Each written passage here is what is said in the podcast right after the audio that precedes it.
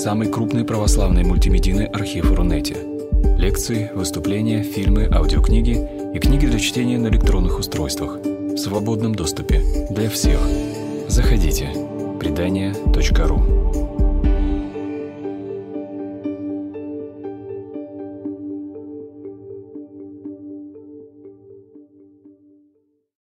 А, Здравствуйте все те, кто нас смотрит, слушает онлайн, ну и также те, кто когда-нибудь посмотрят этот семинар, эту лекцию. А, Да, я практикующий психолог, и эм, эта лекция, она организована также при поддержке Санкт-Петербургского института психологического консультирования, а, где я преподаю. Этот институт может быть интересен и полезен тем, кто, ну, например, хочет получить второе высшее образование по психологии, там, например, магистратуру, может быть, кто-то хочет закончить, нет первого базового, да, психологического. А, Может, к нам приходят иногда те, у кого работа как-то связана с психологией, просто хочется получить психологические знания, да. Ну, немало людей приходят разобраться с собой так системно, полно, поэтому, если заинтересовало, можно посмотреть на сайте, и я потом оставлю э, ну, информацию, где вы можете посмотреть поподробнее.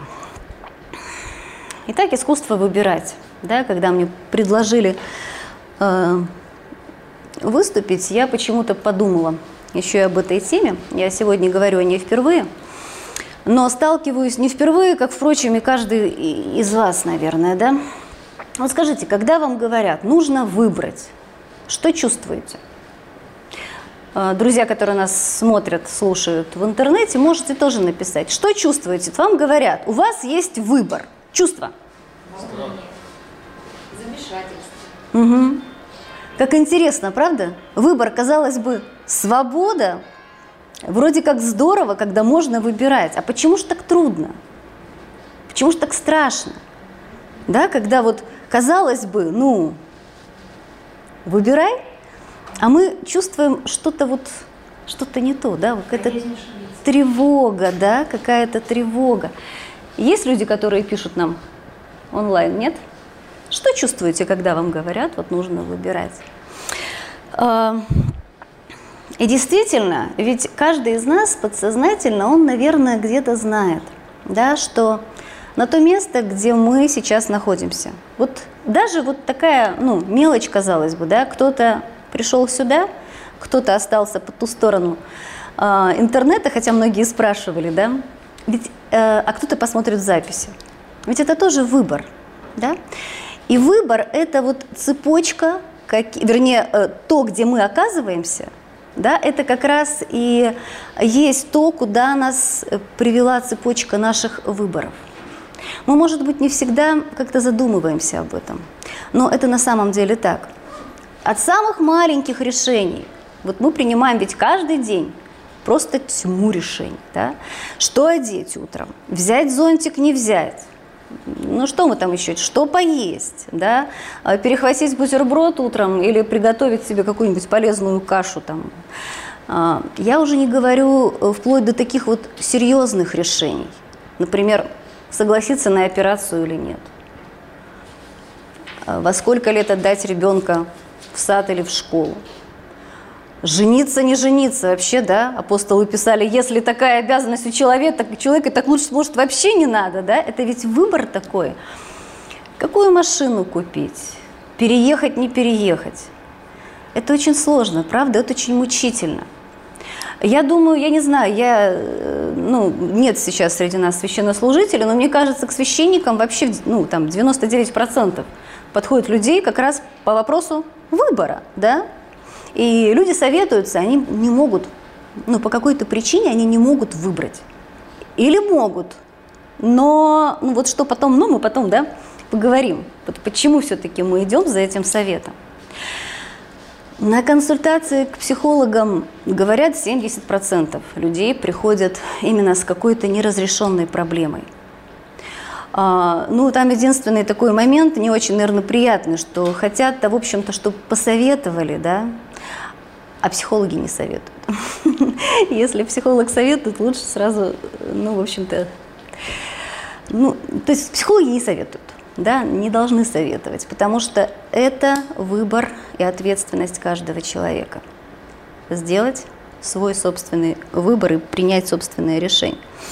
Ну, кстати, интересно, что я сказала, 70% людей идет к психологам, да, а, чтобы разобраться с выбором, но остальные 30, они все равно стоят перед выбором, что даже если ты поймешь, что с тобой происходит, выбирать, менять свою жизнь или не менять, это чей выбор? этого человека, да, то есть он может выбрать, а может не, ну, то есть он вы, может выбрать, э, оставить все как есть, да, а может начать что-то делать. А, как мы обычно выбираем? Ну вот обычно. Ну, говорят, что есть три таких вот э, варианта, которым, ну, на самом деле, следовать, может быть, не всегда даже нужно. Да? Первое – это эмоциональный выбор.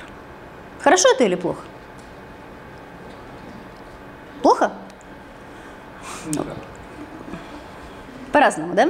В британской армии а, есть такое, ну или было, не знаю, как сейчас, у них прям есть такой закон. Если, скажем, вот у человека сегодня и сейчас, ну вот есть какая-то обида там, да, на кого-то, они могут написать э, донос, да? Запрещено писать донос в этот же день. И говорят, что 50% доносов они просто не доходят.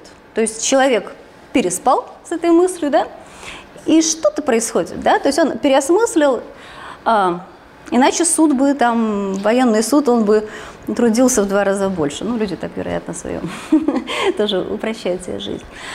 А, почему эмоции? Да, смотрите, кто-то говорит, что никак, кто-то говорит хорошо, кто-то говорит плохо. Почему плохо, когда мы ну, так эмоционально принимаем решение? Не успеваешь подумать. Не успеваешь подумать.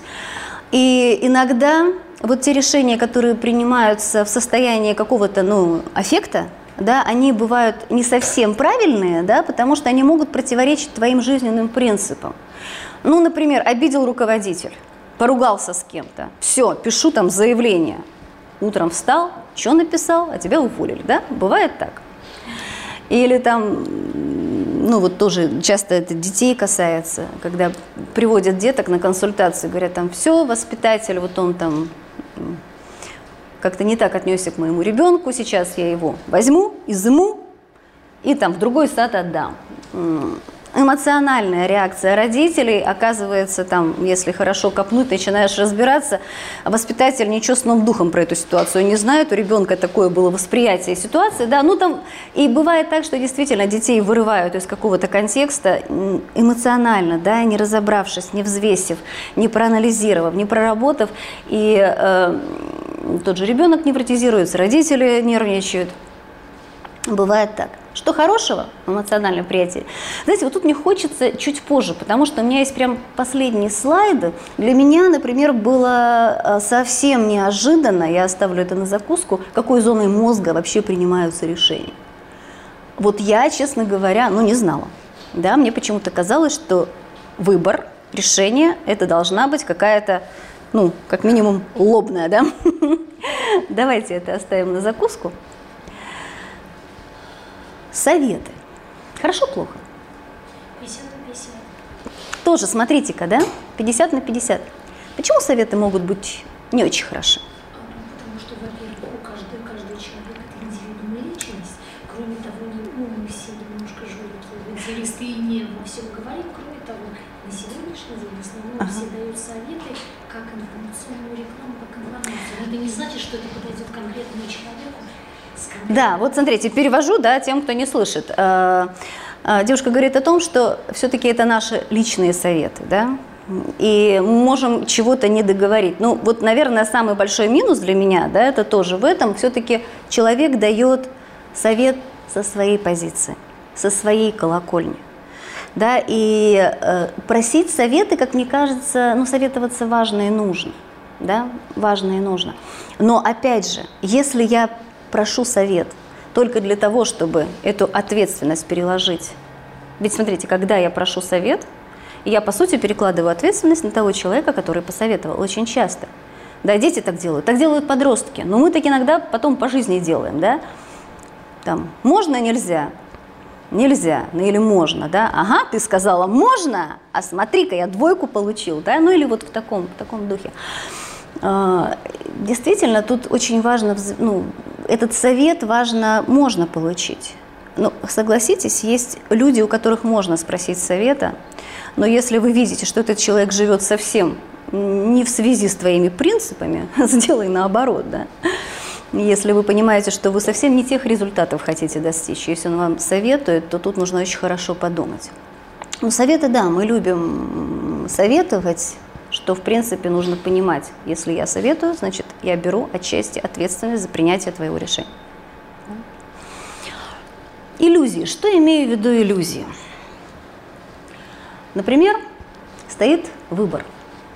Купить машину, ну, пересесть за руль, либо ездить до конца дней в метро.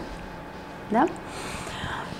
Потолкали меня там один раз, второй раз в метро, кто-то на ногу наступил, все, аффект, все говорят, да ну давай, ты еще молодая, давай садись за руль, советы я получила, да. А дальше идет образ. Как же это бывает? Иллюзия. Смотрите, может быть иллюзия, что вообще машина это замечательно, да, и вообще никаких проблем, и э, сидишь там как в своем мире, и музыку слушаешь, и ты спокоен, и в общем, да. Точно так же может быть, хотя это может быть не, для меня это может быть не так, да, если я пересяду за руль. С другой стороны, смотрите, другая история, да. А, у меня есть опасения, да, и они могут тоже, кстати, исходить из совета, что машина это страшно, да, пробки, разобьешь, постоянно она ломается, ты посчитай, да? И вот этот, когда нагнетающий такой образ, смотрите, это вот я говорю что-то, да, о, о каком-то конкретной, о какой конкретной ситуации, я попрошу сейчас всех, да, взять вот просто для себя, вот просто сформулировать какой-то, может быть, э, ну что-то такое, что вы сейчас проведете по всем нашим пунктам, да, э, какую-то свою личную ситуацию да, и посмотрите, вот к концу этой лекции что-то прояснится, да, вот вы берете, вот я, например, ну, беру сейчас ситуацию с машиной. Давайте не сильно болезненную ситуацию, да, то есть вот какую-то, ну, простую, ну, не знаю, там, покупать земельный участок, не покупать, ну, вот что-то такое, да, не очень, не очень сложное, потому что бывает принятие решений очень тяжелое, очень тяжелое. И э, кстати, тут тоже я, ну, готовясь, э, такую э, информацию, я не помню, где-то или прочла, или услышала.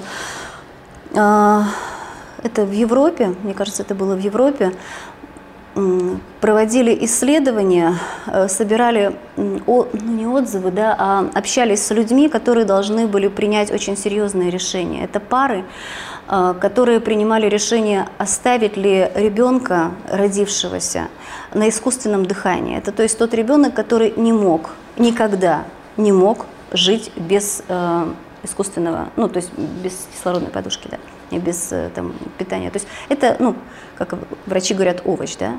И вот эти родители должны были решить. И вот интересно, что в Соединенных Штатах это решение принимают родители.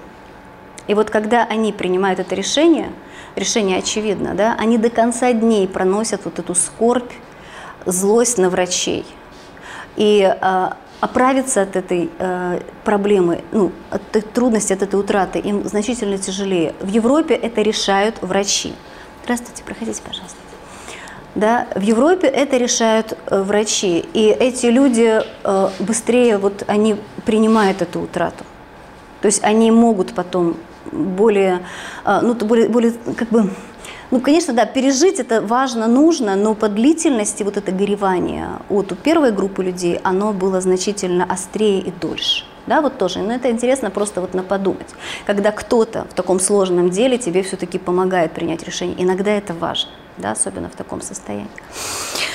А, хорошо, это обычный алгоритм. А вы встречали людей, которые не принимают решений и стараются не делать выборов? Да? Как иногда ну, мучаешься, мучаешься, думаешь, думаешь, потому что, а, а пусть как будет, да? И вот с этим пусть как будет ты живешь всю жизнь. Есть люди, которые действительно убегают, бегут от выбора, не хотят принимать решения. Почему это может быть? Наверное, по разным причинам, да? Но первое – это страх, э, вы уже говорили, да, это страх ошибиться. Это страх сделать ошибку, причем ошибку непоправимую. А, также не делают обычно выбора, у которых, э, у людей, у которых вот установка такая, жизнь – это репетиция – да, я сейчас только тренируюсь жить, а потом, да, знаете, вот есть так, так, такая позиция иногда, что ну жизнь-то потом, часто я тут как-то так порепетирую, а потом, потом все будет. Да? Вот будет потом. Потом я буду принимать решения, потом я буду действовать, потом я выучусь. Ну, что там еще может? Потом в церковь пойду, потом что там еще может быть? Ну, много чего потом, да, потом, когда-нибудь. И, и принятие решений и выборы, они откладываются. Да? Они как будто, от, ну, такая отсрочка происходит. А, вторая группа людей – это немножко другого типа люди, которые как раз живут не в мечтах, не столько в мечтах, а по плану. Да? То есть вот это логический план, который выстраивается, но там нет выбора. Да? Вот если жизнь идет не по плану, если план не осуществляется, значит это вовсе не жизнь. Поэтому э, люди, по сути, пускают жизнь на, на, на самотек, да, и больше жизнь происходит в мечтах, фантазиях или в планах. Но реально, когда случается некая ситуация и нужно выбрать, такие люди очень часто не выбирают. Почему нам иногда трудно выбрать? Почему трудно принять решение? Ведь действительно это вопросы из детства. Да? А, кто из вас в детстве принимал, ну, кому родители давали принимать самостоятельные решения? И получать, там, набивать шишки, например. Там, не так решил, ну, шишка. И ты понял, да, как нужно, больше так не делаешь. Кто своим, родителям, э, кто своим детям позволяет это делать? Это страшно, правда? Я ведь такой большой, сильный, умный, и я принимаю решение за ребенка. А, мог ли хотеть, первый вопрос, да? Очень часто детям не дают хотеть. Да, опять же, в силу того, что родители знают, что выбрать, как лучше. А, выбирать тоже сложно, потому что, ну, я говорю, вот этот вопрос мой любимый, да, мамочка там, я замерз, нет, ты проголодался, да. Для того, чтобы понимать, что выбирать, нужно понимать, чего ты хочешь. Это, это, наверное, самое важное. Нужно представлять, о чем ты вообще собираешься жить. И если э, родители этого ребенку делать не дают, очень сложно, ну когда? А когда научиться, в общем-то, принимать решения? Вот когда? Да, и некоторые, э, я очень много, да, вот встречаешься с людьми на консультациях, говорю, это не беда, это, ну, это не, не вина, это беда. Да, когда человек говорит, я не знаю, что выбрать, потому что я в принципе не понимаю, чего хочу. И поэтому будь как будет. Да? И ну, это печаль, это сложно, очень сложно. Или э, взрослые, например, женщины, они звонят э, матерям, мужчины, звонят отцам, матерям, да, для того, чтобы э, те сказали, да, сказали, как поступить. И опять же, смотрите, советоваться – это одно. Но когда ты не можешь без родительской. Смотрите, родители могут, э, ну, то есть там что-то может происходить с родителями, болеют, умирают, да, но тогда человек очень часто ищет вот эту замещающую фигуру. Она может быть в ком угодно, да, она может быть в друге, э, в учителе каком-то, в том же психологе, да, вот когда это просто ну, не, не советчик, не, не наставник, не авторитет, а когда это костыль, в 50 лет, например, это сложно. Да, сложно. Вот про ответственность это сложный, сложный очень вопрос, да, потому что вот со скольки лет передавать ответственность, многие родители говорят, вот, а, вырастет, вот тогда и возьмет ответственность, а пока еще маленький, вот этому маленькому 18-20 лет, да, но он совсем не чувствует ответственность за свою жизнь. Как научить, как научить детей принимать решения – знаете, мне кажется, тут все вот э, зависит, да, вот я написала, давать выборы, передавать ответственность в соответствии с возрастом. Как думаете, со скольки лет ребенок может принимать решение? Ну, хорошо, делать выбор. Решение это может быть так круто. Ну, сколько лет может быть ребенку, когда он может уже что-то выбирать? С пяти? С годик? Ага. Ага.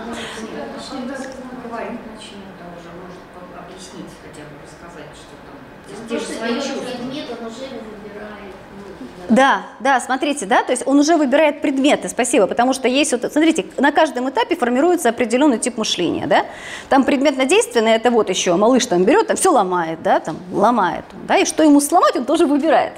Да, не, не всем нравится ломать одно и то же, например. Да? Кто-то ноги куклам откручивает, а кто-то там мобильники разбирает. Ну, у каждого свои предпочтения уже в этом возрасте. А, смотрите, может ребенок выбрать, что ему есть? Вот в два года, например, да? Смотрите, и вот тут вот очень начинается, да, вот этот очень важный момент, да, потому что ребенок, мы-то все сотворены так, да, мы рождены уже с какими-то предпочтениями. И э, вот у меня дочка, она работает психологом, она работает с особыми детьми. Она как-то мне рассказывала, что мальчик отказывался категорически. Вот я не помню, от какого-то продукта, а мама, ну, он говорит, без него-то нельзя. Мясо, по-моему, какое-то. Там вот какой-то вид мяса. Он не мог есть. А она вот ты, ну, в общем, ведешь себя плохо, да? А потом, когда сделали уже где-то около шести, он говорить не мог. Да, он просто привался, он просто не ел. Ему было очень плохо, и мама, ну, он истерики устраивал, там, головой бился, да, там. А потом, когда сделали исследование, да, крови, оказалось, что у этого ребенка полная непереносимость этого продукта. Полная. Да? И пришлось просто это все дело исключить. То есть я к тому, что тело-то, в общем-то, оно создано так, что оно чувствует, оно знает. Но родителям-то виднее, что манную кашу надо есть, да? Ребенок говорит, не хочу. Смотрите, и я не к тому, что, да, понятно, если детям дать полную, ну, полную волю, ну, он будет, он ест, там, что он будет есть, там, конфеты, да, например, там, с утра до вечера. Хорошо, вот в два года, в три ребенок уже может выбрать из двух. И причем то, что вы ему предложите. Вот смотри, там творожок есть, есть там кашка. Чего хочешь? Пальцем он точно покажет да? Но у ребенка формируется вот это «я могу выбирать», да, у меня есть какие-то предпочтения. Во-первых, меньше конфликтов с мамой. В 3-4 года тоже выбор, но там уже выбор начинается более серьезный, осознанный. Знаете, это вот, вот этот кризис, сред... кризис э, середины детства, да, кризис трех. Когда ребенок э, уже должен, э, ну так, чтобы не уходить на возрастную психологию, Смотрите, это как раз тот период, когда вот я хочу. Посмотрите, уже появляется «хочу». У него начинает прям, его прет, извините, от того, что он может выбирать. Он вдруг понял, я чего-то хочу, хочу, понимаете? А родители это очень... Просто он пока не умеет сказать как. Да, он начинает истерить. И э, родители очень часто это воспринимают как баловство да, воловство, там непослушание, начинают наказывать. Но на самом деле вот на этом этапе очень важно закон, да, то есть ты вводишь правила. И дальше начинается интересная вещь. Правила и есть какие-то логические санкции. И вот если ты можешь выбрать, ты можешь поступить по правилу, да, и будет тебе хорошо, да, или ты можешь так не сделать, не убрать игрушки, но тогда ребенок должен понимать, что выбор – выбор. И э, сейчас мы будем дальше говорить, мне кажется, это самый важный выбор в жизни.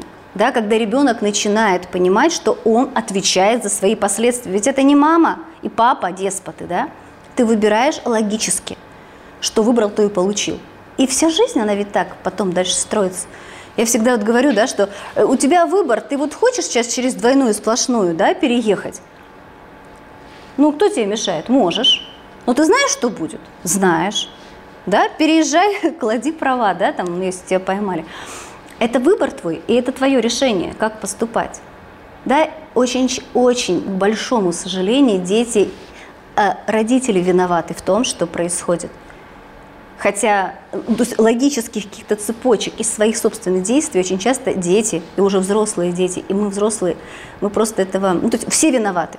Кто там виноват? Начальник, государство, погода. Ну, все виноваты, но только не я. Хотя мы не, иногда, иногда мы не понимаем, да, что по сути мы сами пришли к тому, ну, к чему пришли. Вот, но я уже не говорю о подростковом возрасте, да, то есть где, э, ну, опять же, кружки ребенок. Мне кажется, что кружки, вот эти вот какие-то вещи должен выбирать ребенок. Но, знаете, дети как делают? Они выбирают, потом бросают. И моя знакомая, она очень мудрая, мне кажется, делает со своими тремя детьми. Она говорит, ты выбираешь. Да, там нужен совет, я подскажу. Но ты ходишь на этот кружок до конца года. Да, вот в сентябре выбрал, в мае закончил. И вот он может там что угодно, да, но это договор.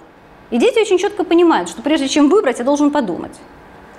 И, и работает, да, то есть это работает, никто ни на кого не злится, там, малыш, ну, я тебя очень понимаю, тебе не хочется, да, ну, не хочется.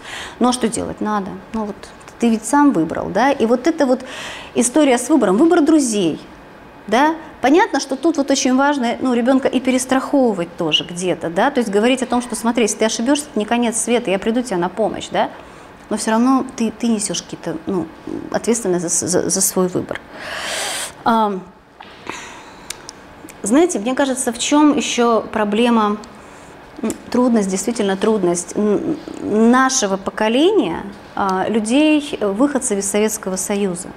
Ведь нам выбирать очень трудно. А, я помню свое детство. Как трудно? Нет, было очень легко, потому что заходишь в магазин, и все одного фасона, помните, да? Вот кто помнит? Вообще не проблема выбрать, главное размер попасть, да? А, кто выбирал, куда ему потом, ну, идти, ну, в институт, ладно, там родители помогали, допустим, да?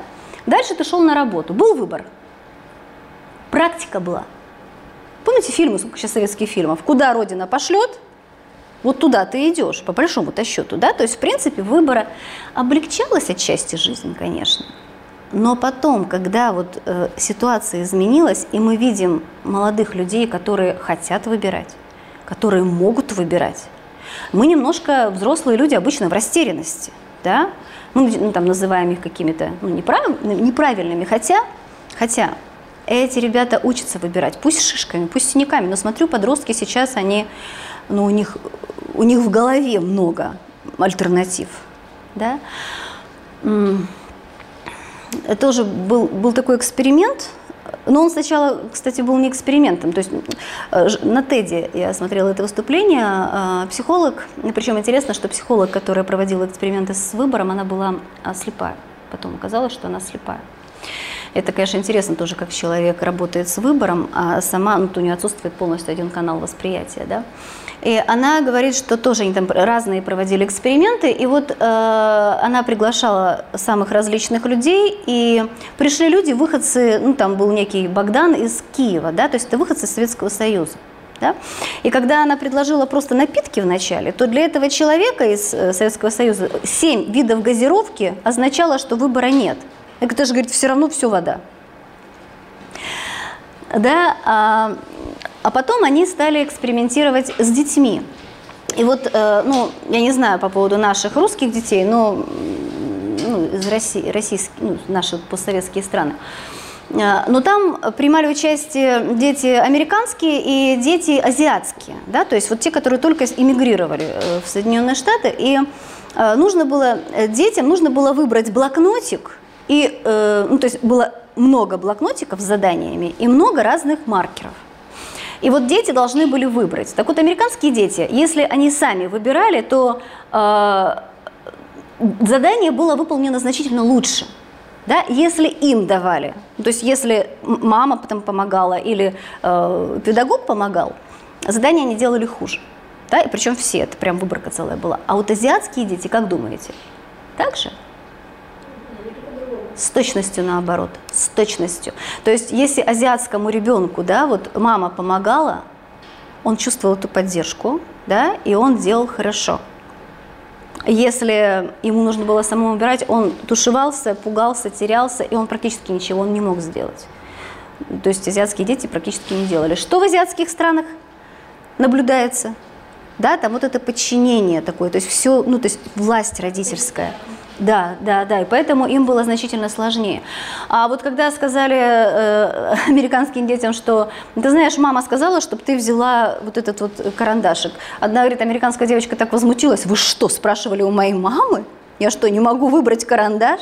Да, а азиатские дети говорили, скажите мамочке, что я сделала все правильно. Да, вот это я к тому, что то, насколько мы легко э, принимаем решения, делаем выборы, зависит еще и от воспитания. От воспитания и отчасти, ну, отчасти еще и от, может, даже страны, где мы живем. А, я подумала еще о том, что очень важен, важный момент, э, я тут опираюсь на уровни нравственного развития личности по Колбергу, да, Кольберг. Он говорил о том, что есть определенные уровни э, в жизненном цикле ребенка, да, ну ребенка и взрослого. Э, в частности, мне кажется, очень это перекликается и с возможностью принимать решения. Потому что вот маленькие дети, да, они делают выборы, принимают решения на, вот на первом уровне. Э, то есть я делать буду так, потому что первый уровень, это там три года буквально, я хочу избежать наказания. Да?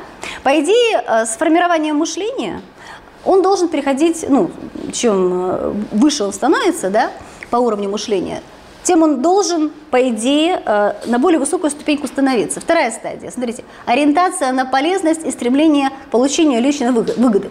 Ну, то есть ребенок делает так, чтобы получить одобрение какое-то, да? Получить одобрение. Потом только идет второй уровень. Это я делаю хорошо, и я принимаю такие решения, да, правильные, чтобы получить одобрение со стороны других людей. И потом, вот это уже ближе к подростковому возрасту, четвертый уровень, это когда я просто хочу влиться в коллектив, чтобы меня поддержали.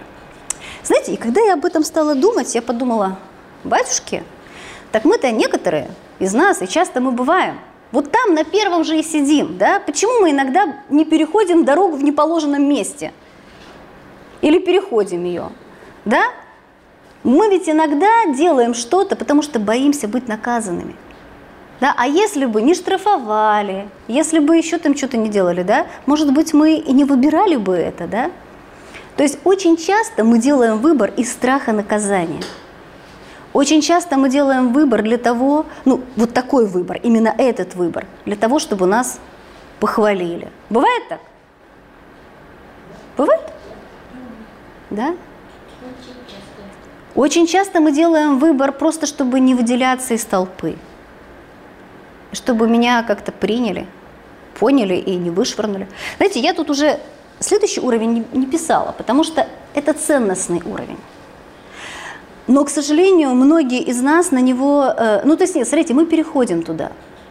Мы переходим, но иногда очень со скрипом. А некоторые люди, это нужно понимать, они там и остаются. Опять же, это все вот э, насколько помогли сформироваться этим уровнем. Да? И иногда психологи так говорят, что мы принимаем решения, мы делаем выбор некоторые из страха, э, ну вот опять же, к наказанию. То есть, смотрите, одни стремятся к успеху, а есть люди, которые выбирают, желая получить что-то хорошее, да, то есть избегая наказания или стремясь к успеху. Давайте так. Ну, например, Опять же про эту машину. Да? Я могу, например, хотеть купить машину, потому что, конечно, машину мне тоже не очень хочется, потому что, опять же, заправлять надо, мыть надо, платить надо, пробки. Но ездить в метро – это же вообще ужас. Смотрите, что происходит. У меня, по сути-то, хорошего варианта нет, да? Все плохо. И в метро ездить плохо, и машина плохо. Но я со скрипом выбираю из двух зол. Да? Будет у меня счастье от этого? Буду ли я чувствовать удовлетворение от своего выбора, если все равно и то, и то плохо? Нет, да? Но если человек... Смотрите, и тут ведь дело в том, как вы думаете. Это надо вот просто проанализируйте, как вы обычно думаете, когда выбираете. Или я, например, думаю, конечно, в метро ездить неплохо, да? Но в том плане, что я могу почитать, да? У меня всегда, ну, свободна голова, я могу о чем-то подумать. Да, что там еще? Ты дешевле, не надо заморачиваться с этими всеми за, заправками машины, еще что-то. Да, это хорошо.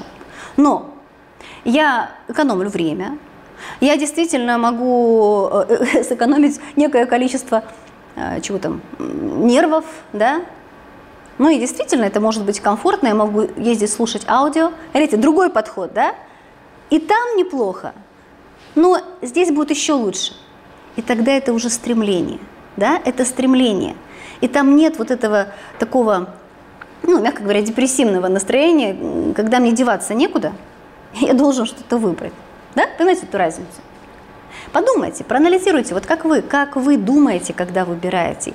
Э, смотрите, это еще, вот от этого зависит, насколько выбор, который мы делаем, он, а, он о чем? Он о свободе или он о страхе? Да? Это вот одна такая мысль в копилочку. Сейчас сколько угодно тренингов.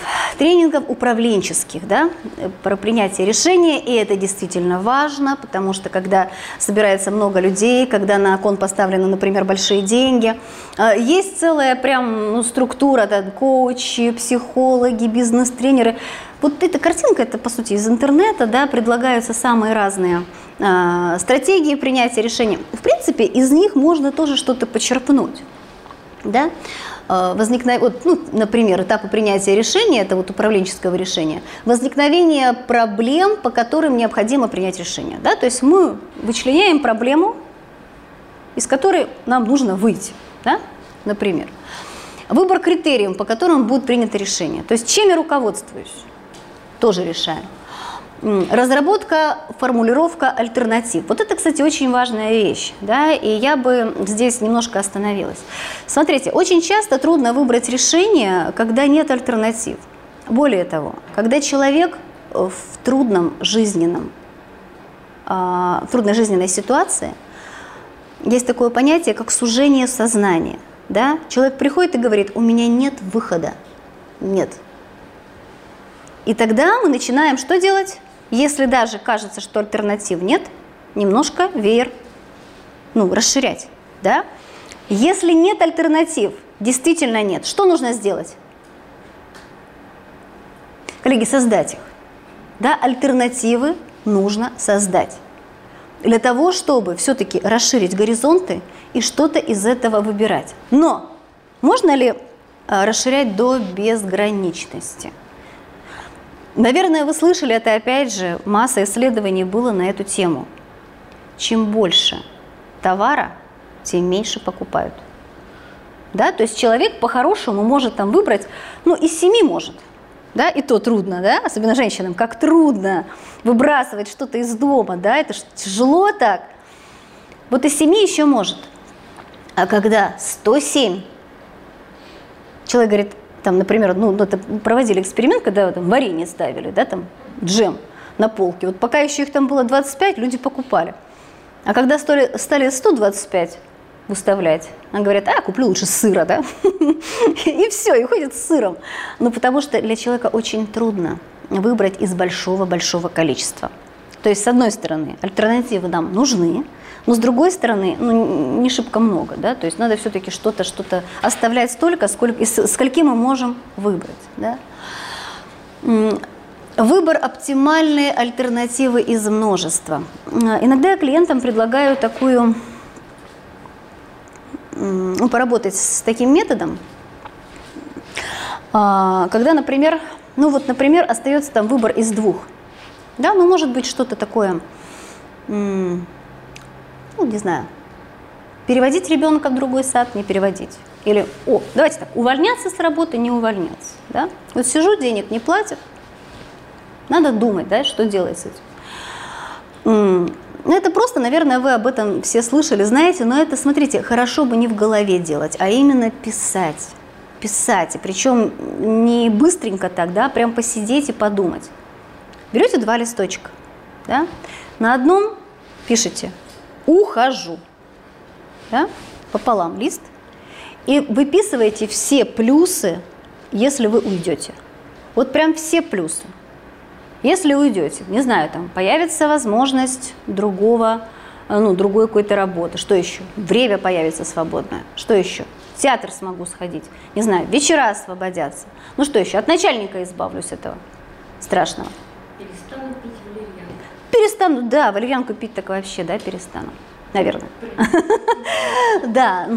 Смотрите, написали побольше, вот прям побольше пишите все то, что идет в голову, да, не торопитесь. Потом все пишите минусы. Ушел. Какие минусы? Да, там не смогу найти работу, ну, как кажется. Ну, и вот все-все-все минусы вы прописываете. Там потеряю стабильность, кажущуюся, может быть, да, в этот момент. Откладываете. Берете другой листочек. Это был ушел, да, остался. То же самое. Представляете, что вы на работе, так и завтра надо идти. Опять идти. Да? И вот пишите плюсы и минусы. Да? Какие есть плюсы, какие есть минусы в том, что вы все-таки ушли с этой работы, вы написали за заявление. И потом смотрите, смотрите, иногда это вот действительно человеку очевидно становится, да, что вот по сути-то ну, ловить-то, в общем-то, нечего, да, это вот я там, за что-то я цепляюсь, да, может быть, за привычку, может быть, за кажущиеся э, какие-то, ну, ну, стереотипы какие-то, да, потому что, вот, не знаю, мой дед не менял работу там ни разу в жизни, мой отец не менял работу, и как же я уйду, да, ну, например. Очень часто, когда ты начинаешь потом проходиться по этим пунктам, ну, там, где страшно, да, ты понимаешь, что, смотрите, вот это мне кажется, вот это мне кажется, и это мне кажется, а вот это я могу так решить. И приходит какое-то облегчение, да, то есть э, тут пишут они, утверждение принятия решения, ну, то есть там это больше все-таки групповое решение, да, а дальше организация работ, дальше деятельность. Смотрите, вот тут важно начать делать. Сейчас мы еще к этому вернемся, к тому, что мало принять решение, нужно на самом деле что-то начать делать. Потому что очень часто мы в голове принимаем решение, делаем выбор, ну и все так, в общем-то, и остается. Да? А, но знаете, дело-то в чем? Все это, конечно, хорошо. Но вы сталкивались с тем, что это не всегда работает. Вот вроде принял, вроде как знаю, как поступить, а мира нет. Бывает? И бывает очень часто. Знаете, мне кажется, это происходит потому, что иногда соотносятся несоотносимые вещи – есть то, что невозможно померить. Это, знаете, не, это не чемодан ведь выбрать, да? Я знаю, какие параметры должны быть. И я выберу тот, который влезет, там, не знаю, в багажный отсек. Это все так было бы просто. Мне очень нравится м, размышления на эту тему Альфреда Ленгла, и тут будут некоторые размышления Франкла. Это экзистенциальные психологи, э, логотерапия, наверное, слышали, да, они. И э, Ленгле говорит, что самое главное это в принятии решения – это ориентировка на собственные ценности. Вот смотрите, в управленческих решениях это всегда уходит. Да, то есть ценности там, в общем-то, ну, немного компаний, которые там как-то миссию прописывают, ну, то есть бывают такие, но это все равно несколько, ну, не то, да, хотя это очень помогает на самом деле. А, если мы не соотносим то, что мы выбираем собственными ценностями, как правило, удовлетворение собственным выбором, оно будет очень низким. Либо оно, наоборот, принесет тревогу. Да? Ну, например, у нас была с мужем такая ситуация, когда ну, дети были маленькие, да, и мужу предлагали работу, например, достаточно хорошо оплачиваемую, да, но это были выезды куда-то, ну там, ну в общем, это был вахтовый метод, да. Смотрите-ка, нужно выбрать. По деньгам вроде как понятно больше. И вот тут начинается э, соотнесение с ценностями. А ценностью-то что является на данный момент времени? Да? Когда детям, например, 5, 7, 8, 10 да? Отношения, да, отношения с детьми. Он прекрасно понимал, что если он сейчас это упустит, то больше этого времени не будет. Да, денег будет больше. Да, смотрите-ка, это невозможно вот в предыдущую схему э, засунуть, грубо говоря, да, потому что здесь уже включаются ценности. И вот очень важно, когда мы принимаем решение, да, как мне дочка одна говорила, говорит, мам, зачем тебе машина? Ну, говорит, ты же будешь загрязнять воздух, да? И вот ее ценность, это реально, вот э, она эколог, да? И вот она готова ездить на велосипеде, да, потому что вообще загрязнять атмосферу, не, ну, лучше не загрязнять, да? Смотрите, ценность, у каждого она своя. Смотрите, тут очень, о, здесь очень нужно аккуратно, да, потому что у подростков ценность в 13 лет, да, когда родители приходят и говорят, что он вообще от рук отбился, и в телефоне сидит, и работ, э, учебу забросил, и когда ты начинаешь размышлять о ценности, а скажите, какая ценность для подростка в 13 лет, какова она? Учеба? Социальное, конечно. Смотрите-ка, подросток должен социализироваться. Это вообще задача возраста. Да? И это очень важно. И родителям очень важно это понять. Всегда говорю, что если ваш ребенок сидит за книжками в 13, вот это он болен. А так с ребенком все хорошо, просто нужно ему помочь сейчас. Просто нужно помочь. Это ценность. И у каждого она своя, и в каждом возрасте, более того, она своя. Потому, поэтому, вот, поэтому давать советы иногда очень сложно. Потому что я могу все расписать, ну, в частности, с клиентом, да, но если я не понимаю, если он сам не понимает иногда, о чем он живет, очень-очень тяжело бывает принять правильное решение. Вот Ленгл говорит о том, что э, на самом-то деле очень важно принять решение, и мы ведь этого хотим все, для того, чтобы жизнь стала более полной. Да, вот она стала более наполненной. И переживание ценного с, с самого по себе, это вот и есть про эти ценности. Да? Второе, нужно у себя спросить, вот, а изменится ли действительность? Вот если я приму это решение, действительность изменится?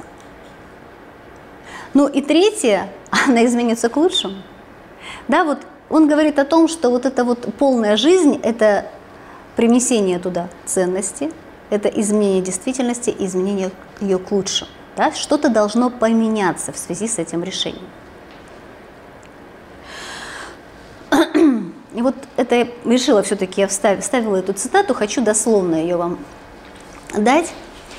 Возможно, вы удивитесь или даже испугаетесь, когда обнаружите, насколько часто в течение одного единственного дня, одного часа имеете возможность распорядиться своим миром или самим собой, насколько часто вы принимаете решения в большинстве случаев и вполне оправданно, совершенно случайные, неосознанные – Действительно, каждая минута предоставляет нам десятки возможностей, мельчайших и крупных, незначительных и самых важных, между которыми мы постоянно выбираем. Выбираем сообразно обстоятельствам, в каждом случае одну. Так мы формируем свою жизнь, каждый отдельный ее фрагмент. Ибо то, с чем мы взаимодействуем в эту минуту, в этот час, и есть наша жизнь. В этот час. Это станет однажды нашей жизнью на этот час. Смотрите, вот это второй подход. Есть план, есть логика, а есть жизнь. Вот она жизнь. Вот я сегодня живу. И вот у жизни постоянно что-то или кто-то приходит. это не значит, что я не должна принимать, ну, вернее, это не значит, что я должна планировать, да? Но что я делаю вот с теми обстоятельствами и ситуациями, которые здесь и сейчас приходят в мою жизнь? Ведь по большому счету мы и формируем жизнь сами благодаря вот этим нашим решениям. И каждую минуту ответ на это решение, это будет наш, ну, вернее, вот ответ на эту ситуацию будет наш лучший выбор. Да, пришел человек в нашу жизнь, он что-то принес. Очень часто мы начинаем отгораживаться от него, да, и говорим, не, в планы не входишь, у меня другое какое-то есть сейчас видение ситуации. Подождите, да, вот очень часто мы бежим. И мы даже не осознаем, что, может быть, с ним что-то пришло в мою жизнь, и сейчас я должен выбрать. Посмотреть и выбрать, что он мне принес. Либо же какое-то обстоятельство, которое нам кажется вообще каким-то неуместным и странным. И я не говорю, что все важно принимать, да, но сейчас мы будем дальше об этом и говорить. Есть ситуации, которые, это и есть жизнь, да, то есть вот пришла ситуация, и я ей отвечаю – я отвечаю лучшим выбором на данный момент в соответствии со своими ценностями. И вот когда так человек ну, смотрит на жизнь, он меньше тревожится, да, потому что все то, что приходит, ну это вот как раз о том, что это приходит очень часто во благо. Да? А, но иногда мы не хотим принимать такие решения. И мы говорим, вот он говорит, Лэнгли, да, говорит о том, что есть такие отговорки. Да, это конформистские отговорки, когда говорит, я сделаю так, как делают все. Ну, грубо говоря, все остаются на работе на этой, да, никто же не уходит, ну и я не уйду. Да, ну что там еще может быть? Ну все так делают, я делаю, короче говоря, да, я не буду ничего решать, в общем-то. Бывает вторая отговорка, это тоталитарная, как он называет, отговорка. Это когда человек говорит, на меня надавили. Там, жена надавила, кто там еще может надавить, родители надавили, начальник надавил. Я при, приняла такое решение не потому, что я так чувствую, не потому, что я так хочу, а потому что на меня давят, да? Под воздействием. Под воздействием, да. То есть я не могу ничего сделать, потому что там у меня плохая мама, папа, муж, сестра, кто там еще может быть плохой? Ребенок, да. И вот это бывает у одного человека, но хотя чаще вот э, э, за каждым человеком вот как бы закрепляется одна вот такая вот позиция, да. Либо я становлюсь в позицию конформиста и говорю, ну так делают все, да. Но опять же, смотрите, тут э, Ленгл это пишет. В, Со в Советском Союзе, ну, большому сожалению, у нас это, знаете, в генетической памяти. Да, это, очень, это все очень непросто. Кажется, да, что нам так легко выбирать. Нам очень нелегко выбирать. Очень нелегко говорить даже, что ты думаешь и хочешь. Да, потому что, размышляя об этом, я как-то на лекциях каких-то говорила, да, у меня бабушка, например, э, она была в концлагере. О какой свободе могла идти речь?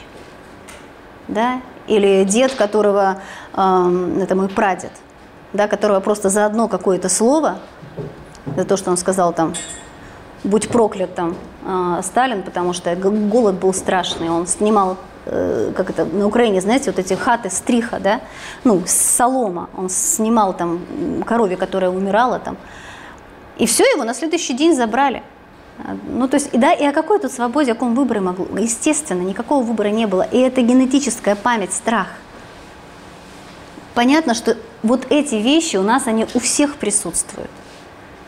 Да, просто трудно разъединить у себя в сознании, что ну, на самом-то деле больше этого нет в такой мере. Да? Где-то может отчасти что-то есть, но не так, как было раньше, ты можешь. Теперь ты можешь выбирать. ну и так буквально несколько слов поразмышлять. Ведь действительно выбор – это наша ответственность. И э, почему вот, да, я спросила, что для вас э, выбор? Ведь действительно это может быть облегчением. Облегчением, если я знаю, чего я хочу – когда я выбираю, я должен точно представлять, от чего мне хочется. Да, вот такие даже элементарные вещи, ну, она не элементарная вещь, смена работы, да, но я должен представлять, а вот что мне, чего мне реально хочется. То есть вначале вот этот образ создать, представление какое-то получить. Да, сесть и подумать, чего я реально хочу. И какую цепочку-то, в общем-то, я строю своих выборов и решений. Да? Но если я не знаю, чего хочу, любой выбор, это будет страхом, потому что там пустота. А пустота, согласитесь, она пугает, она всегда пугает. Ведь, ну, пусто и темно – это страшно.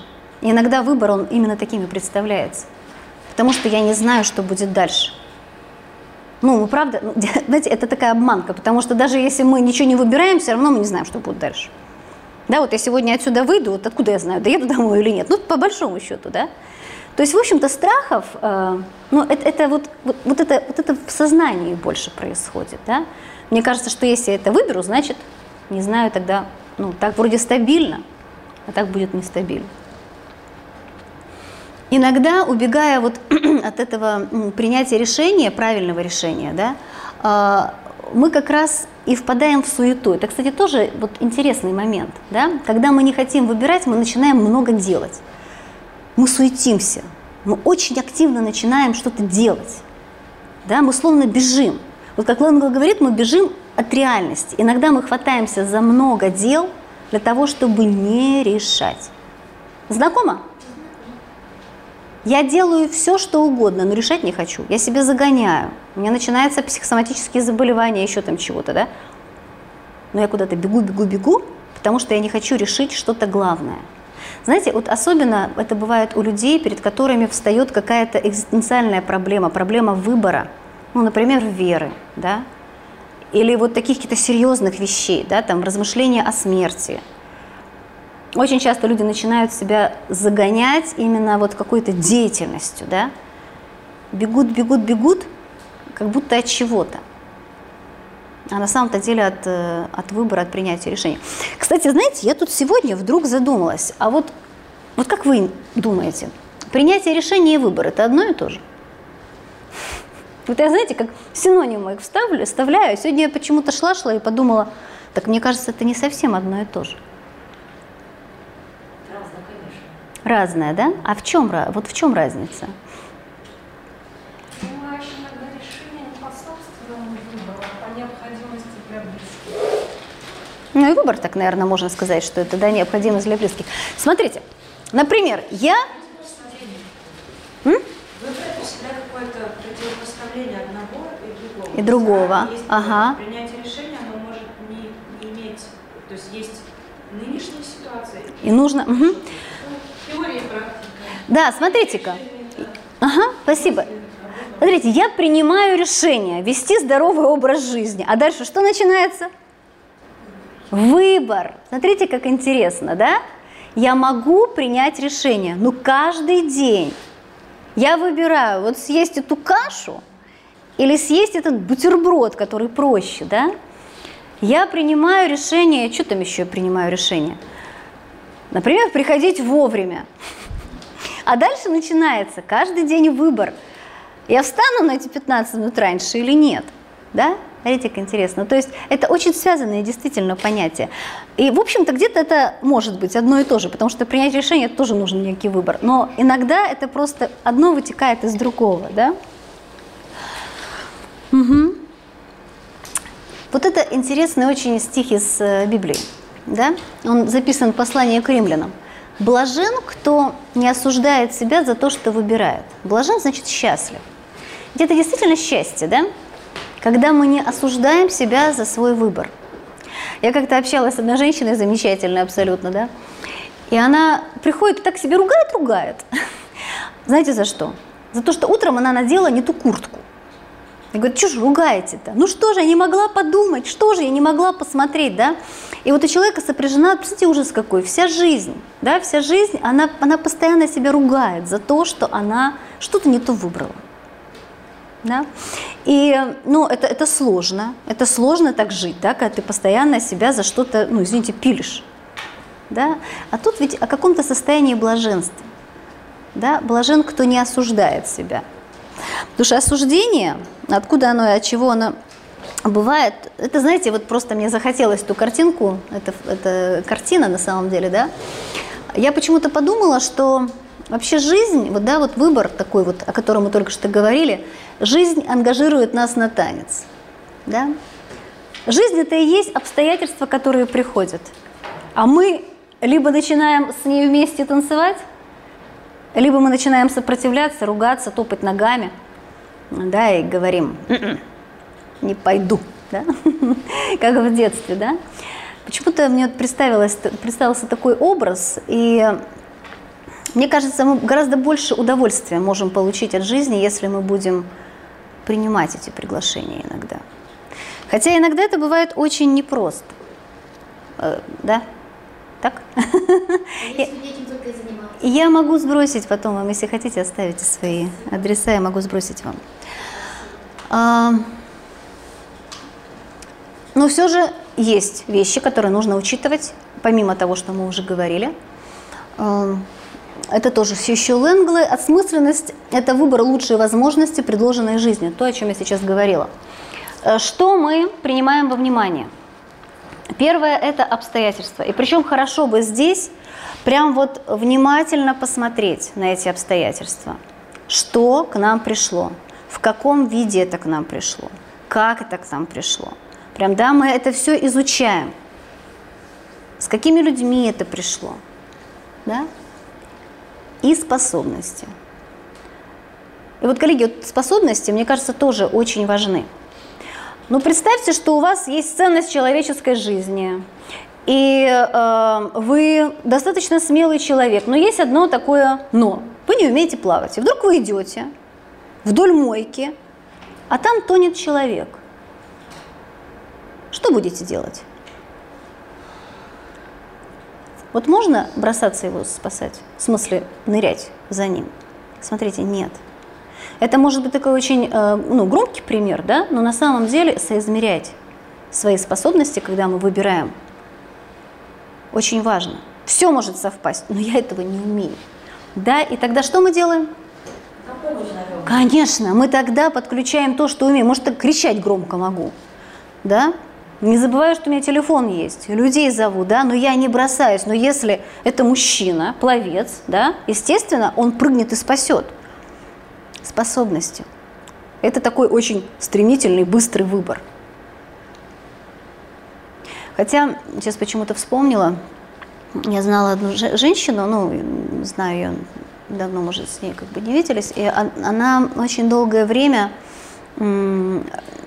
долгое время, она около 15 лет, казнила себя за то, что она не успела позвонить э, в скорую помощь, когда э, у мужа прихватило сердце, он умер. Ему было 45. И она 15 лет не, смогла себе, не могла себе простить. Да? Хотя можно ли сказать, что тогда она выбирала в этот момент? Что она принимала решение? Да? Вот тогда, видимо, нет. И тут надо тоже это отделять, да? что иногда бывают просто обстоятельства. Иногда они бывают очень трудные. Какой она могла сделать выбор дальше? Да? А какой, а действительно, был у нее выбор дальше? Вот в тот момент, мне кажется, вот она как раз это не приняла, что у нее выбора не было. Это очень сложно его совсем не иметь. Дальше у нее был выбор. Был. Простить себя, принять, ну, то есть прожить это горе и жить дальше, или всю жизнь оставшуюся себя мучить и ну, испытывать это чувство вины. Про это чуть-чуть позже, но это действительно тоже выбор. Он чуть сложнее, он не чуть, он сложнее, он в принципе сложнее, да? Это не машину выбрать.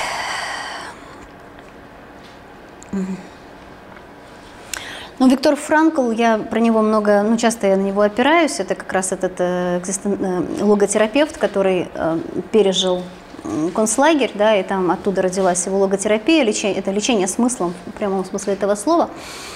Э, он говорил о том, что для того, чтобы сделать правильный выбор, нужно задать себе некоторые вопросы. А, в частности, он тоже говорил про ценности, да, что нужно соотнести свой выбор с, ну, с тем, что для тебя ценно. И первое, а, на что он э, предлагал обратить внимание, это на ценности переживания. А, буквально вот то, что мы выбираем. Насколько, знаете, он вообще буквально пишет, насколько это красиво, прекрасно, полезно для вас, ресурсно и нужно. Для вас лично. Да? Вот для вас, насколько это хорошо, как вам кажется? Лично для вас. Насколько это для вас будет являться ресурсом?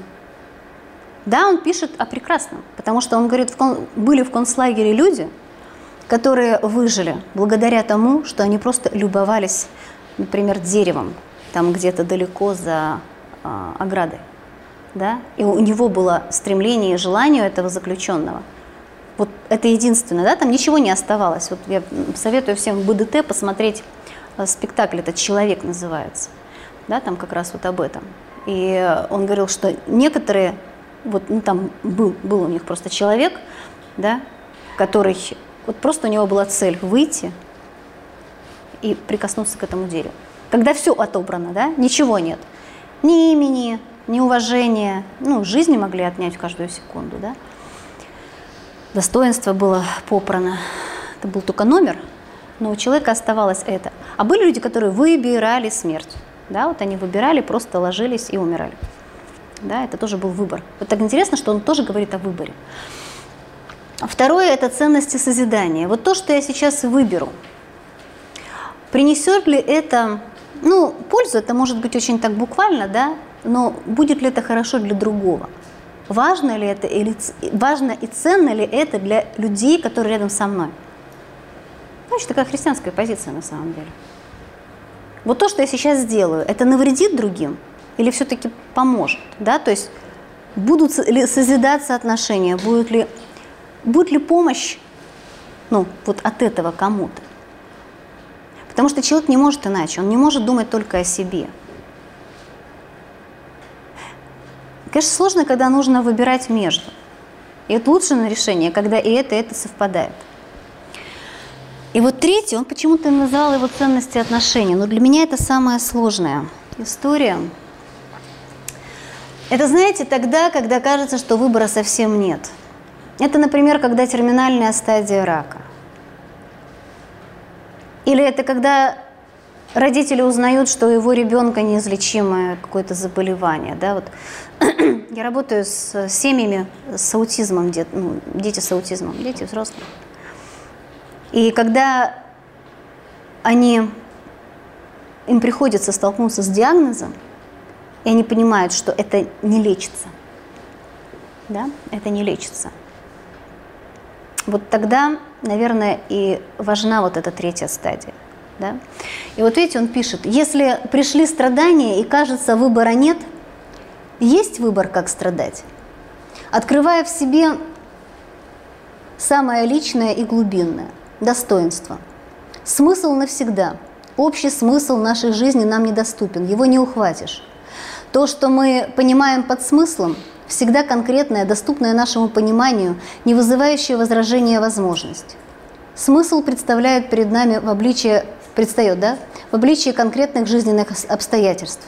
Иными словами, он меняется с изменением ситуации. Сейчас он один, а уже следующую минуту может стать другим. Осмысленная жизнь подразумевает гибкость в восприятии ценного. Есть выбор, как страдать. Да? Интересно. И э, вот Сурожский, по-моему, да, он писал, по-моему, Сурожский, он писал о том, э, как, ну, они часто ведь, да, священники у одра умирающего находятся, да, и вот они говорят о том, что люди ведь по-разному уходят из жизни. Это ведь тоже выбор. Выбор, как ты страдаешь. Это очень трудный выбор, да, наверное. Но действительно мы видим, что люди по-раз, по-разному проживают вот это состояние страдания. И вот это третье, он, он говорит о том, что это самое ценное, наверное, да, что есть у человека, это совершить смысл страданий. Потому что в любом... И это тоже выбор, да? То есть я принимаю решение идти до конца, я принимаю решение пройти через это с достоинством и э, осмысленно.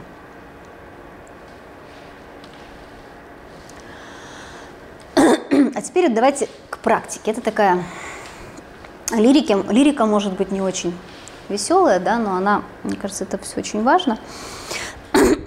Вот эту технику ее предлагают подросткам, я ее предлагаю, когда подростки приходят, там, например, с вопросами профориентации.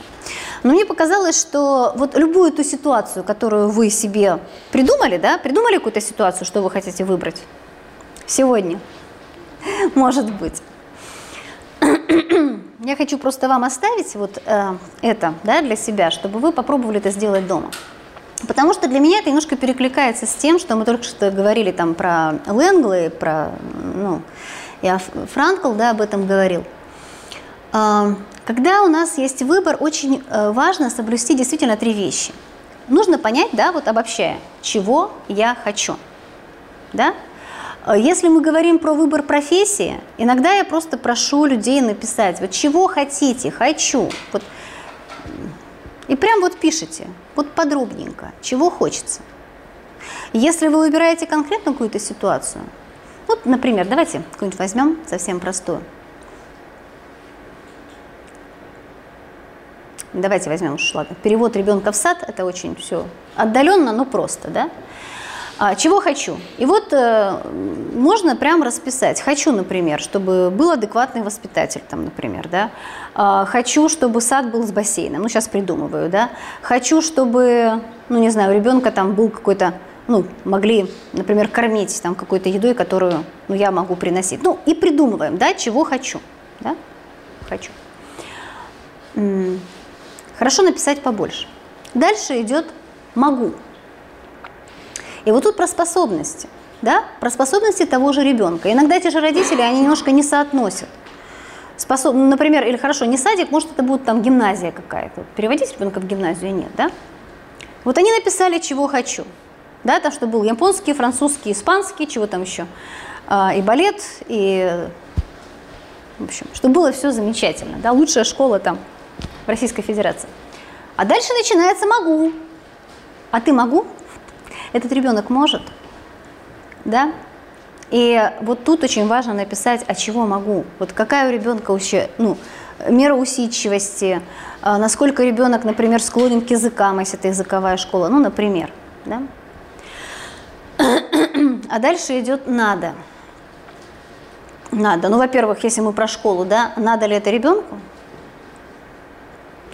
И если мы говорим про какую-то свою ситуацию, насколько это нужно тебе и людям, которые рядом с тобой. Да, то есть насколько это, ну как, насколько это может как-то изменить чью-то жизнь, жизнь твою собственность. А теперь смотрите, вы видите вот это пересечение? Смотрите, какое оно маленькое, да? И вот по сути этот выбор очень здорово, если он укладывается вот, то есть это пересечение трех вот этих вот э, списков ваших будет. Понимаете, да? Попробуйте. Попробуйте, потому что это очень действительно важно. Все остальное это может быть для рассмотрения, но вот это точно то, что нужно выбирать. Да? Потому что это как раз вот то, что совпадает. Хочу, могу, и в этом есть необходимость. Потому что если про профессию, я иногда спрашиваю, да, там, ну, у подростков, например, что будет, если, ну, например, ты хочешь, хочешь быть врачом, да, и врачи, например, они востребованы будут, да, они нужны будут через пять лет, там, когда ты закончишь, но ты не можешь, ну, не знаю, крови боишься. Вот представляете, человек заканчивает, да, он всю жизнь боится там крови, ну, я сейчас придумываю, да, как выбор? Ну, не очень, наверное, да? Если, например, э, это востребовано, и он может, но не хочет, и сколько угодно мы сталкиваемся с такой ситуацией, да? Когда не хочу, люди бросают там работу, бросают институты, потому что это не, не мое, вот я никогда этого не хотел. Да, меня впихнули, например, или с той же работой, да, вот тяну и тяну, тоже человек не будет счастлив. Все то же самое, если и хочу, и могу, они востребованы да, никому не надо, никому это не надо. Человеку очень трудно выполнять то, что никому не надо, а если это про работу, так тебя вообще нигде не возьмут. Ну, по большому счету, да. Угу.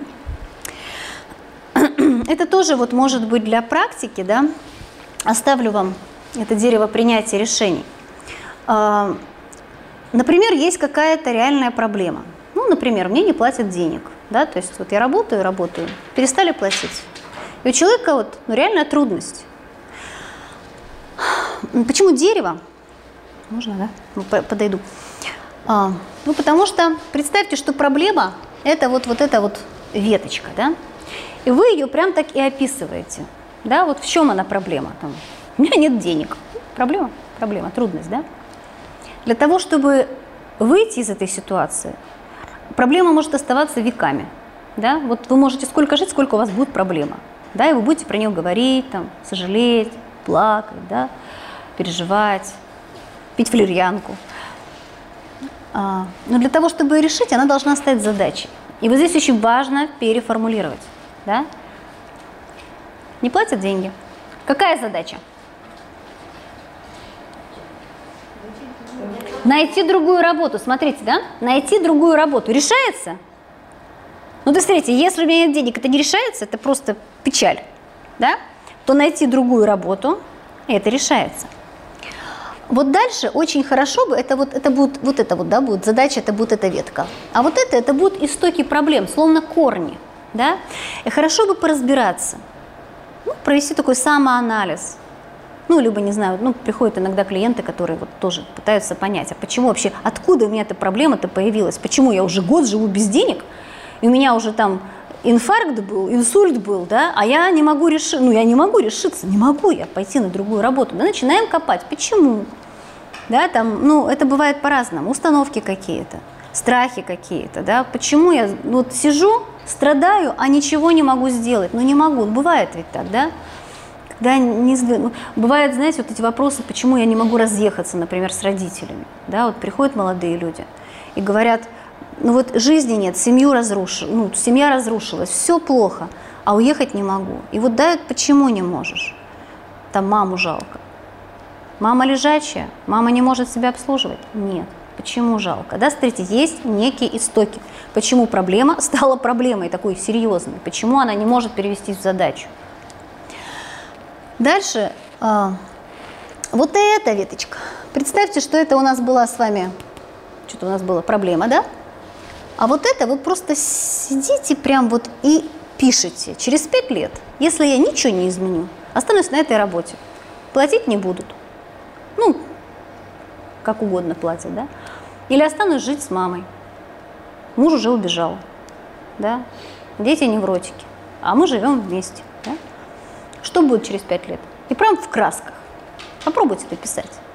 Ничего не изменится, да? То есть, в принципе, вы понимаете, вы понимаете головой, ничего не поменяется. Напишите, что будет с вами, что будет с детьми, что будет с мамой той же, да, которая не строит свою жизнь, а которая вот, ну, например, это я сейчас говорю, например. Дальше, вот здесь вот эта веточка. А, Все-таки, если вы решитесь, какой может быть ваша жизнь, попытайтесь пофантазировать, чего вы хотите, что может быть, да, что может быть. Вот если вы все-таки смените эту работу. Знаете, иногда мы боимся, ну, даже помыслить, что может быть как-то иначе, а может быть. Опять, смотрите, для того, чтобы понять, что изменить, нужно понять, чего я хочу, прежде всего, да. А вот дальше, вот эта веточка, это прям шаги. Что я буду для этого делать? Смотрите, вы можете принять решение найти работу, а дальше что начинается? Выбор, да? Выбор. Пойду я, ну не знаю, напишу я как минимум в резюме, например. Выложу его на HeadHunter или нет, да? То есть буду я ходить по собеседованию или не буду? Сменю я, например, ну там очень боятся ведь, да, менять направление или не сменю? Там, например, ну не могу там не знаю, руки болят, там, где одна, ну, клиентка одна была, да, то есть она замечательный, там, ну, мастер маникюра, да, но произошла проблема, да, с руками, надо было переучиваться, умничка абсолютно, да, то есть она переучилась и абсолютно успешно в другой сфере, да. Бывает по-разному, да, но можно вот себя загнобить, потому что я больше ничего не умею, а можно что-то с этим делать, прям вот шаги, прям шаги. А, но есть еще такая интересная вещь, как синдром упущенных возможностей. Слушайте, я не знаю, у кого как, но у меня это, знаете, когда бывает? Когда я захожу в буквоед или в Леонардо. Да? Да? Когда ты заходишь, там столько книг, и ты понимаешь, что все равно тебе это все не прочесть. И ты, а, думаешь, пойду куплю мороженого. И идешь, ешь мороженое, пьешь кофе, да, например. Ну, это все весело, да, пока мы не сталкиваемся с какими-то серьезными вещами. Ведь бывает так, что мы принимаем решение, потом очень мучаемся. И это делают все. Люди начинают страдать от принятых решений. Почему?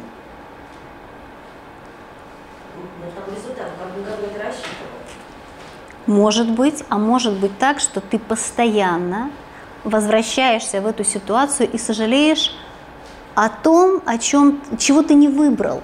Вы помните, сколько было альтернатив? 150. А ты выбрал это. А вдруг было бы по-другому? А вдруг было бы лучше? И очень часто люди вместо того, смотрите, чтобы идти дальше, вот эту всю энергию мы бросаем на то, что мы сожалеем. И мы постоянно возвращаемся. А может, так было бы лучше?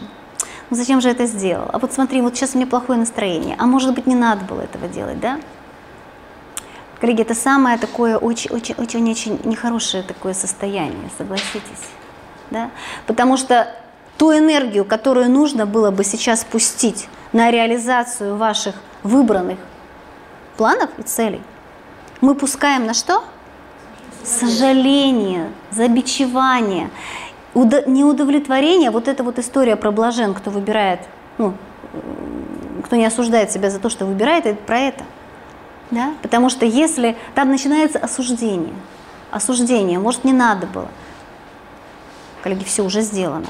Сделано. И вот эти силы, свои силы, очень важно теперь бросить конкретные действия. Вот на конкретные действия, да? А, и тут э, важно действительно, вот когда мы выбираем, во-первых, надо решиться выбирать, принять решение выбирать, да, принять решение выбирать. И прям себе конкретно вот определить время. Сколько ты себе даешь время на то, чтобы... Что мы там делаем, помните? Вырабатываем альтернативы, советуемся с людьми, думаем, чего нам хочется. Чем мы еще? Соизмеряем свои способности, смотрим объективно на те ситуации, которые пришли в нашу жизнь. Например, вы даете себе месяц. Все, 30 марта вы должны принять какое-то решение.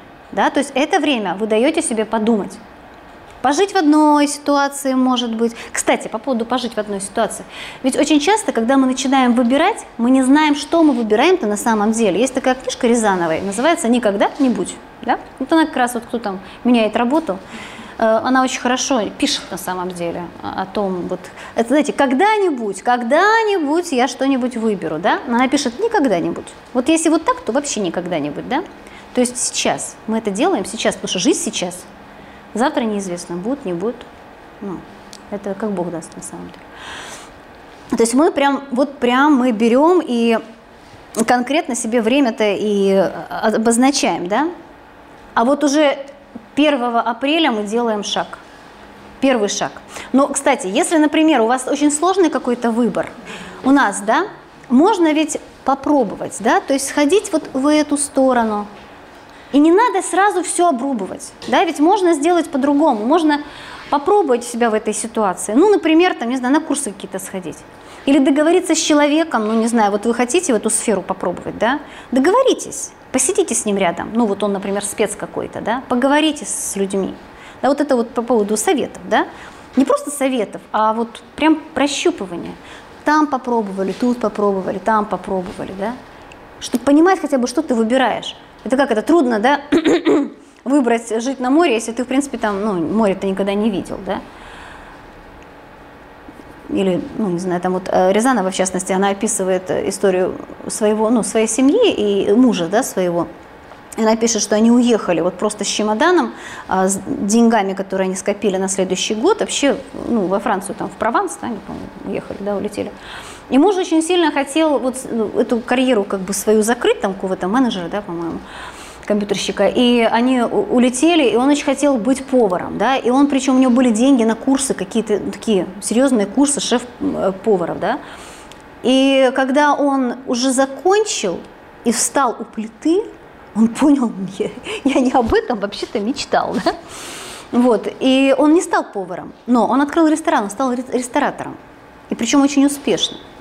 А она, убегая от своей профессии, в нее вернулась, только в другом месте, да, и немножко в другом амплуа.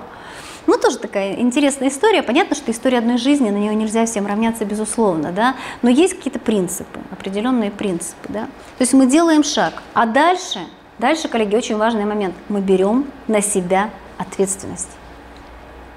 И вот это то, чему важно учить детей. Мы берем ответственность за свой выбор.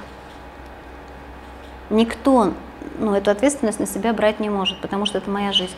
И я, я в общем-то, принимаю это решение. Знаете, в моей жизни однажды было очень серьезное, ну, оно, было много таких решений. Ну, в частности, не знаю, а, ну, например, мы переезжали, было четверо маленьких детей. И нам ну, предлагали долгое время переехать в Петербург. Это было почти 20 лет назад. Знаете, вот все оставить в замечательном городе, э, там, в центральной Украине, с замечательным климатом, да, с трехкомнатной квартирой. Но я понимала, что ну, здесь были родственники там, мужа, и тогда было очень тяжело, да, то есть э, очень трудно, ну, там, 90-е, 2000-е годы. Это было очень непростое решение. Я говорю, наверное, столько не советовалась, не молилась, и вообще как бы я никогда в жизни больше, да, потому что это было, это вот просто дети были 3, 5, 6 и 8 лет. Да, это надо было оставить все и поехать сюда, ну вообще на пустое место. Да, и вот это время обдумывания было год. Да, но потом это был шаг, когда действительно с несколькими, с несколькими чемоданами мы приехали в Петербург да, и 20 лет, вот э, сказать, да, вот разные были потом качели, да, потом думал, ну вот зачем, вот там все было так хорошо, ну вот, ну, не то, что хорошо, но тогда-то кажется, когда тут много ведь надо сил прикладывать, да, много шагов нужно таких делать. Вот. Но на самом деле, я, да, я понимаю, что иногда не просто, не просто из насиженного, комфортного э, места встать и выйти. А если есть выбор, всегда есть две альтернативы, и они всегда хороши. Ну, то есть, если бы мы, ну, если бы было нетрудно, значит, это понятно, что выбирать-то нечего. А выбираешь ты обычно, когда и там неплохо, и там, в общем-то, что-то есть. Да? То есть, если мы не хотим отпускать предыдущий вариант, что-то нас там устраивает всегда. И вот тут нужно, нужно всегда понять, что. Даже если, не знаю, там, ну, в семье, ну, там, не знаю, муж тиран, пьет, бьет и все остальное, и женщине очень трудно сделать этот шаг, это всегда шаг очень непростой. Да, но в любом случае, даже в, таком, в такой ситуации что-то ведь человека держит в этой ситуации, да, быть, ну, в таких трудных обстоятельствах. И никто не может дать совет, она должна сама принять это решение, как она дальше будет с этим поступать. Вот, да, а потом действовать. Про мозг. Я обещала к нему вернуться. Знаете, мне казалось, что решение нужно, ну, люди принимают, я же говорю, каким-то новой такой-то лобной там долей, да. А оказалось интересно, нет, префронтальной корой. Смотрите, за что она отвечает. За эмпатию, за эмоциональность, за реакцию на стимул, на стимул, за самоосознание. Смотрите, за, э, она распознает предыдущий опыт. Понимаете, почему иногда так сложно выбрать? Потому что э, мозг, который выбирает, он ориентируется часто не на будущее, он ориентируется на предыдущий опыт и на эмоции. А всегда предыдущий опыт – это то, что безопаснее, потому что я уже это знаю. И всегда страшно, потому что не знаю. Да? Это на интуицию. Это когда нас женщин так ругают часто, что мы, вот как бы, такая интуиция, да, логика, включи да подумай. Не всегда работает, да, потому что выбираем мы мозгом, который отвечает за интуицию, за мораль, да, волевой контроль за поведением и прогноз будущих событий и последствий своих деяний, да. Есть, конечно, там часть логическая, но она не так велика. Видите, как интересно? И тогда вопрос, когда э, у нас есть вот интуитивное понимание, что что-то нужно менять, например, или куда-то нужно пойти, что-то нужно сделать. Давайте подумаем, а что, собственно говоря, тогда, тогда ну, что нужно сделать, грубо говоря? Вот чувство есть. Поддаться мы уже выяснили, не очень хорошая идея, да, сразу. Сразу так хоп и решили. Смотрите, мне вот я рекомендую сделать одну вещь. Вот хотя бы записать. Вот если вы это чувствуете, вот возьмите и запишите, что сейчас было. Вот до того, как вы начнете вот эту всю цепочку размышлений. Очень часто это потом помогает. Да? Вот запишите, какие чувства были, когда вы, у вас впервые появилось вот это желание что-то изменить, или необходимость, или вы узнали про то, что вам нужно что-то менять, что почувствовали. Потому что э, если даже это страх, да, вот я всегда говорю, вот попытайтесь понять, о чем страх, вот о чем, что он вам сейчас хочет сказать. Или наоборот, какая-то решимость. Вот что-то, чувство, оно всегда для того, чтобы помочь нам адаптироваться. О чем оно было сейчас? Подумайте о чем. Да, не выбрасывайте это все, потому что именно этой-то зоной на самом деле мы потом будем выбирать. Это поможет поможет. И поэтому, наверное, э, очень часто ну, женщины, когда... Мужчин не любят, когда им там советуют, да? Но в то же время иногда женская интуиция подсказывает мужчине да, что-то. И мудрый мужчина, он возьмет себе на вооружение тоже этот совет, потому что все-таки у мужчин больше логическая э, составляющая развита, да? А у женщин интуитивная. И если мужчина мудрый, он все-таки прислушается. Не факт, что он сделает так, да? Но он возьмет это во внимание и потом будет принимать решение, может быть, как, бы, как, как одна из альтернатив. Угу. Знаете, меня всегда везет. Я, э, когда значит, заканчиваю готовиться к какому-то семинару, мне что-то приходит, прилетает ВКонтакте. Мне вчера повеселило одно стихотворение. Если ты решил купаться и с обрыва прыгнул вниз, но в полете передумал в речку мокрую нырять, Прекрати падение в воду и лети обратно вверх. Изменить свое решение может каждый человек. Это остро. На самом деле, знаете, я подумала, что это ведь интересно. А если уж действительно прыгнул, что делаем? Ну, прыгнул, а потом понял, что вообще-то не хочу волосы мочить. Есть выбор. А есть выбор. Вот уже если прыгнул. Но гравитацию никто не отменял, да? Смотрите, мне кажется, есть выбор. Сейчас нырнуть и злиться, что у тебя опять мокрые волосы, или получить удовольствие, просто искупаться, да? Но опыт получить. Вот смотрите, э, коллеги, мне кажется, это очень важный момент. Вот э, разрешить себе получать опыт. Да, даже если ты понял, что вообще-то больше в жизни там купаться не буду, потому что вода мокрая, вообще дно плохое, это опыт, это только наш с вами опыт. И он нам может помочь дальше на самом деле. Да, ну уж коль прыгнул, ну уже что теперь, все, да, то есть, да, ну, получи удовольствие. Это тоже выбор. Хотя он такой, конечно, сложный. И, наверное, последнее, что хочется еще сказать, это, то, вот, это, наверное, отдельная тема, но, может быть, ее чуть-чуть затронуть. Как вы думаете, если выбор, э, как и что чувствовать? Если выбор чувствовать, есть? Нет? Это интересный вопрос, да? Это вот просто это, это отдельная тема на самом деле. Но осознать, да, наверное, в состоянии аффекта выбор небольшой. Это вот как, да, вот то, то, то о чем я рассказывала.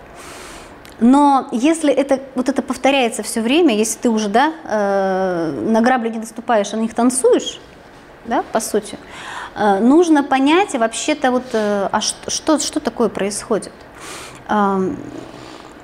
Давайте вот то, что очень часто мы вот с клиентами своими разбираем, да, это такая вещь, которая очень помогает иногда. Представьте себе, что э, вам вот сегодня должна была состояться встреча с подругой или другом, хорошим другом, таким, хорошим. А он так раз и не пришел, и не позвонил. А вы звоните, а он не отвечает. А, скажите, что будете чувствовать? Переживать. А что будете думать при том, а, что вы, переж... вот вы, допустим, вы волнуетесь, да? Какая мысль будет вас сопровождать вот к этому, к этому чувству? Что-то с ним произошло серьезное, буду думать я. Какое еще? Что можно еще чувствовать в связи с этим? Гипот... например, ну. Да, и тогда что? Это будет спокойствие? Смотрите, может быть ничего, ну ничего, да, ну то есть какое-то, ну, спокойствие в принципе, да, то есть вы думаете, вы думаете, да, человек забыл телефон, бывает, спокойствие. Может быть, например, состо... ну кто-то может испытывать радость, гипотетически. Вот, теперь я могу чем-то заняться, да. А, что еще можно чувствовать? Раздражение можно чувствовать? В связи с какой мыслью? Да, да, смотрите-ка. А теперь вы чувствуете, да, логику моих размышлений? На наши чувства влияет то, как мы думаем. И причем вот сейчас не каждый сказал, но проанализируйте, какая мысль вам пришла первая в голову. Да, по сути, автоматические мысли очень часто приводят нас к определенным чувствам. Да? С одной стороны, очень трудно заставить себя что-то чувствовать, но при этом да, вот она сказала, очень важно, может быть, переосмыслить то, что мы мыслим. Автоматическая мысль – это, скорее всего, какие-то наши установки. То есть сказать, что я могу прям выбрать, смотрите, это как э, известная, да, такая вот, это, по-моему, кто-то из старцев сказал, да, что мы не можем запретить, да, там, мыслям, ну, виться у нас над головой, да, но что мы можем запретить? Видеть у себя на голове гнезда – то же самое, вот э, это ведь и с, и с, и с чувствами, да? Я не могу там запретить себе испытывать гнев, например. Но что я могу? Я могу научиться с ним быть, его контролировать, переосмыслять. И то, как я с ним дальше справляюсь, это, это моя личная ответственность. Ну, никто, ну, то же самое, это мой выбор. Да? Я могу всех замучить да, со своей гневливостью, например, а могу начать с этим разбираться. Да, и тогда я думаю, а что я думаю, а что я думаю перед тем, как начинаю сейчас тут кипеть, да, какая-то же мысль меня к этому, в общем-то, подтолкнула. Угу.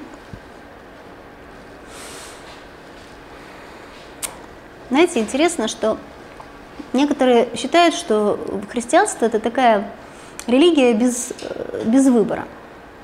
Да? Ну, как Бог задумал, так и будет. Да? И многие так думают, что, в общем-то, все предопределено. И зачем выбирать, в общем-то, особо-то ничего не надо выбирать. Но тут для меня вот, это вот, вот этот стих из Второзакония, там целая глава на самом деле, да? Когда Бог израильскому народу говорит, вот я сегодня предложил тебе жизнь и добро, смерть и зло. Это выбор чисто человеческий, да? То есть даже Бог предлагает. Мы иногда детям боимся предложить творожок и кашу, да? А Бог предлагает выбор. Да, вот, вот тебе это, будешь делать так, он потом там говорит, вот тебе это будет. А так будешь делать, будь так, выбирай. Да, то есть никто никого не принуждает, не насилует, да, выбор. Я хотела что-то выбрать из «Инквизитора». Помните, «Великий инквизитор» — это глава Достоевского, да? Она потрясающая, я ее еще раз перечитала. Да, когда э, к великому инквизитору пришел Христос, что он ему сказал? Помните, да? Братья Карамазов, он говорит, что ты дал человеку слишком много выбора. Ну, люди не справляются, поэтому они пришли к нам. Да, и сегодня они целовали твои ноги, а завтра, если мы скажем, они себя распнут. Да, поэтому мы не хотим тебя видеть, уходи со своей свободой.